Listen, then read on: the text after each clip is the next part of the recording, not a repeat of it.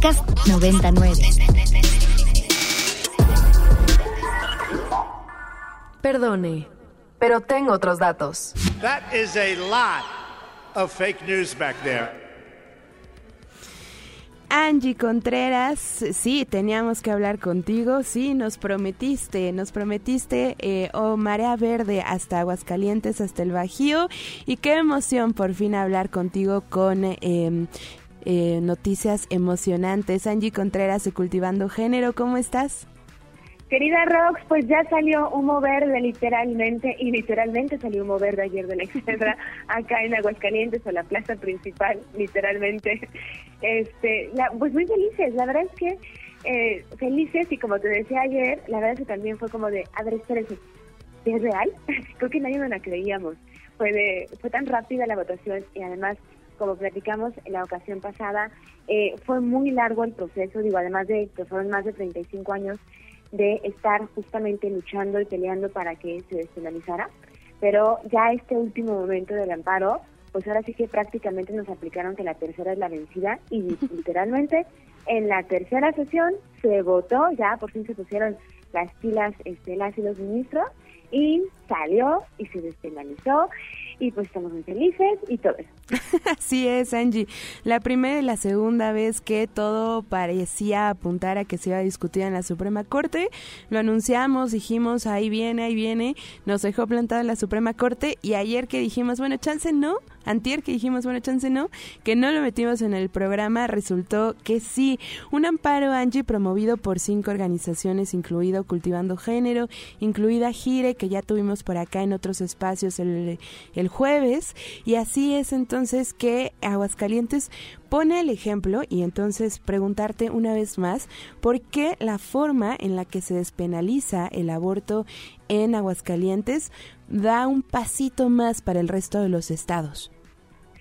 Justo, y eso es la importancia y la relevancia de lo que sucedió el miércoles, que digo, nadie nos la creíamos, de hecho por eso ni siquiera avisamos, porque fue de nada, nos van a volver a mandar a la lista, y pues mira, nos sorprendieron. Y la relevancia es que primero Aguascalientes es el, pues primer, el primer estado del Bajío que logra la despenalización del aborto, ¿no? Me encanta cómo se ve ahorita Aguascalientes de verde en el mapa que por ahí compartieron las compañeras de IPAS, porque se ve encantador ahí de verde latiendo. Y eh, eso es muy importante. Segundo, porque lo que ha dicho la, la, sala 1 es que además queda como un precedente. Es decir, cualquier otro estado que eh, ahora sí que decida irse por la vía de un amparo, podrá decir, ¿saben qué? A ver, Aguascalientes ya lo hizo, hey, ministras, ministros no pueden votar de forma diferente. Entonces queda como un precedente. Y eso también es maravilloso. Y además también es maravilloso porque es una forma en la que estamos exigiendo que se garanticen los derechos de las mujeres y las personas gestantes en estados como Aguascalientes, que lamentablemente tienen una tradición ultraconservadora y donde era imposible que se lograra justamente esa despenalización vía a pues vía ahora sí que la vía voto en el Congreso.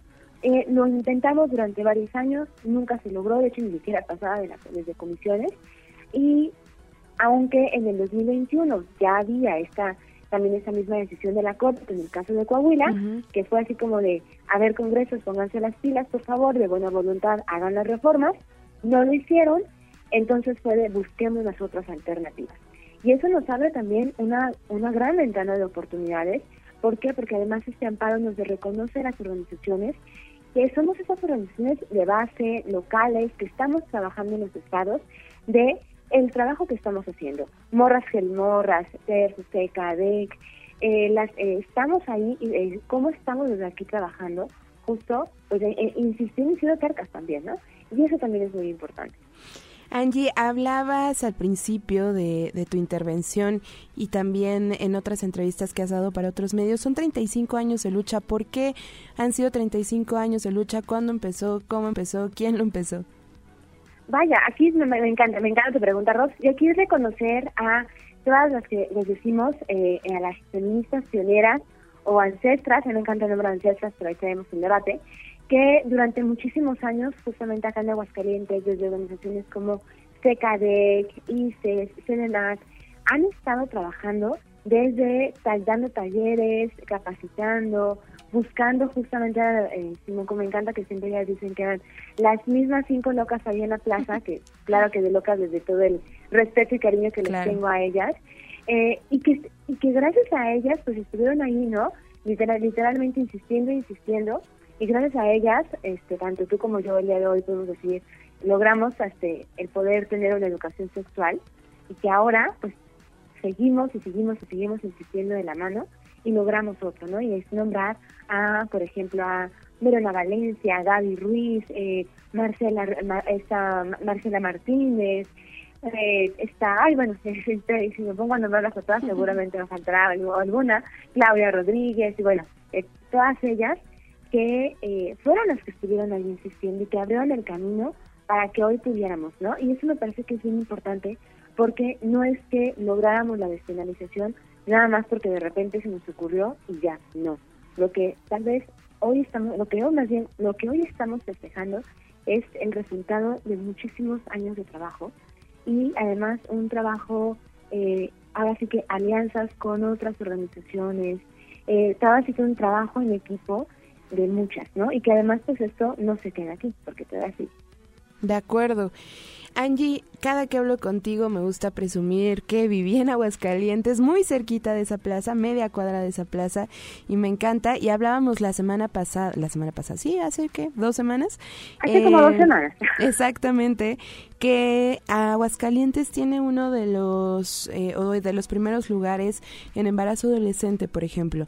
Sí, celebramos esta decisión, sí nos pintamos de verde, pero ¿qué sigue ahora sí para garantizar los derechos de todas las jóvenes, de todas las personas gestantes de, de ese estado y sí, sobre todo, las condiciones en el sistema de salud están para garantizarlo. Por eso le toca festejar doble, Roxy. Después ahí te, nos, debes, nos debes el festejo también. Exacto.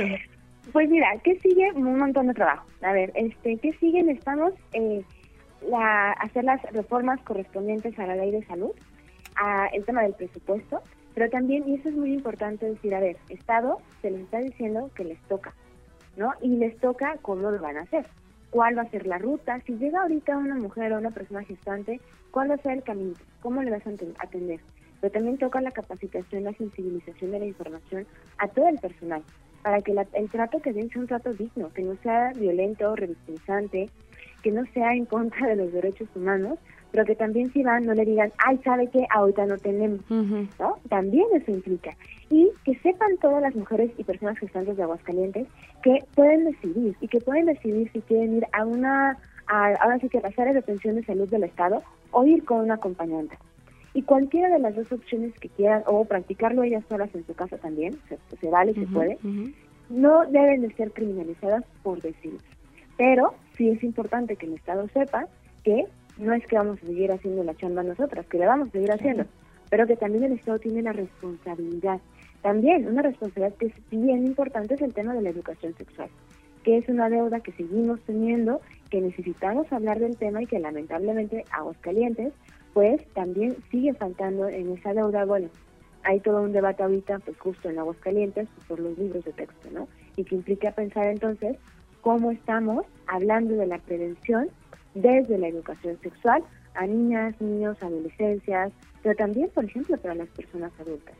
Y pues ahora sí que el tema constante, ¿no? La despenalización social. exacto, pues, exacto. Justo te, iba a preguntar, efectivamente te iba a preguntar, decías, ha sido bien difícil en un congreso de un estado sumamente conservador, eh, los libros de la SEP, eh, la, ¿no? todo lo que implica socialmente. ¿A qué se han enfrentado ustedes estas organizaciones? ¿Tú cómo sientes en general a la sociedad con esta decisión? Ya pasaron dos días. ¿Cómo, cómo te sientes? ¿Cómo lo sientes? Pues mira, justo ayer que andábamos en la plaza, eh, llegó una persona a, a literalmente, y pues le comentaba, le comentamos desde así desde la información, pues qué era lo que pasaba, ¿no? Y ahora sí, la persona decidió, eh, literalmente dijo que iba a rezar por nuestras almas. Esperemos que sí lo haga, porque creo que sí nos, sí me hace falta. Pero ahí ese es un ejemplo de lo que está pasando. Ahorita, y fue algo que insistimos mucho con los medios de comunicación, es que necesitamos justamente generar información que aclare todas estas dudas y que no se dé y que no se preste esta, sobre todo, desinformación y miedo. Porque eso es a lo que tenemos que apostar. Ahorita ha habido en estos días bastantes campañas de desinformación que hablan de que pues el aborto se va a permitir prácticamente en cualquier momento de la gestación, casi casi que aborto dos por uno, llévele, una, o sea, está tremenda desinformación y que justo lo que queremos decir es, a ver, necesitamos informarnos y la información también es una es importantísimo para hablar del tema y tengamos estas conversaciones. También es ha sido importante decirles, a ver, no nos vamos a sentar a debatir, porque ya nos vamos a debatir por nuestros derechos, vamos a informar a partir de los derechos y a comentar, a aclarar las dudas que se tienen, pero ya no vamos a sentar a, a, a estos, así que debates prehistóricos que querían, todavía decir, ay, sí, aborto sí, aborto no, no, aborto sí porque ya es un hecho. Mejor vamos a platicar cómo lo hacemos para que la información llegue a todas. Digo, Aguascalientes es un estado pequeño, somos un millón novecientos mil personas repartidos en 11 municipios. Pero ¿cómo lo hacemos para que todas y cada una de las mujeres y personas gestantes tengan la información? Para que no tengan que trasladarse a la capital, para que puedan acceder a esos servicios en sus municipios. Esas son las conversaciones que necesitamos tener y la invitación a las personas es, si hay dudas, preguntemos. Preguntemos, vamos resolviendo las preguntas, vamos hablando y esto no, no busca polarizar a la sociedad de quiénes sí, quiénes no, ¿no? Pañuelo verde contra pañuelo azul, no. Este es un, ya es un hecho, ya es un derecho y vamos a seguir insistiendo para que se garantice plenamente. Y como dices, que se sientan también seguras las personas que, eh, pues eso, decidan acceder a este derecho. Angie, por último, voy a aprovechar también que te he visto bien activa en materia de educación. ¿Cómo acercamos este, este derecho a las personas gestantes desde las infancias, cómo nos acercamos también a darles esta información desde la primaria a la secundaria precisamente para crecer informadas e informados. Wow, wow, la pregunta del millón, Rox. Pues primero las personas adultas, y eso creo que es importante, nos preocupa mucho el qué le vamos a decir a las infancias y a las adolescencias. Yo invitaría más bien que hay que pensarlo al revés. Primero las personas adultas necesitamos acudirnos mucha desinformación que traemos y buscar información justo tanto para la actualización, pero también para tener la información de lo, así la información correcta desde los derechos humanos. Segundo, pues no tener miedo de hablar con las infancias y las adolescencias de estos temas. Creo, ahorita, como decimos mucho, ¿no? Ya el acceso a la información está a un clic, literalmente, eh, y que se puede tanto bailar, pero se puede publicar en un tweet. Claro. ¿Cómo compartimos esta información que sea justo, que no genere violencia, que no genere miedos, que no genere estigmas, pero también pensar en que vamos a ir hablándoles dependiendo del desarrollo de cada uno y cada uno. Porque claro. eso es una de las cosas que desinformamos mucho pensamos que a una niña de kinder le vamos a enseñar sobre eh, reproducción. Pero no, a ver, a una niña de kinder le vamos a decir que nadie puede tocar su cuerpo. Le vamos a decir que le vamos a dar higiene, por ejemplo. Y así como van creciendo, vamos a ir compartiendo esa información. Pero es que siempre esa información sepa que venga desde el área del el consentimiento, de sus derechos, de que su cuerpo, y generando confianza. Y eso me parece que es bien importante para que si llegan a escuchar que en la escuela no alguien dice algo y se queda con la duda, sepa que tiene la confianza de llegar con mamá o papá y preguntarle, y decirle, oye, yo escuché claro. eso, ¿no? ¿Qué es mamá o qué es papá? De que puedan generarse esas conversaciones. Totalmente, Angie. Pues me emociona mucho platicar contigo ya por fin con la marea verde en Aguascalientes y ya sabes, invitadísima para otros espacios. Muchísimas gracias, Rose. La verdad es que feliz de compartir contigo esta información y pues ahora sí que la, la marea siga subiendo porque aún nos faltan 20 estados. Exactamente, Angie. Muchas gracias. A ti, Rox. Angie Contreras de Cultivando Género. Voy a mandar saludos rapidísimo antes de que Moni me voltee a ver feo. Alex de Salman, Loli B. Good, que siempre es un gustazo verle. Laura Susana, Jenny Galad, Vicky CG, Moni TV Moni TV, pero TV grande. Y Felipe, muchísimas gracias por estar por acá. También Chema desde la oficina. Y lo prometido es deuda. Mándenos una foto. Para más contenidos como este, descarga nuestra aplicación disponible para Android y iOS o visita ibero909.fm.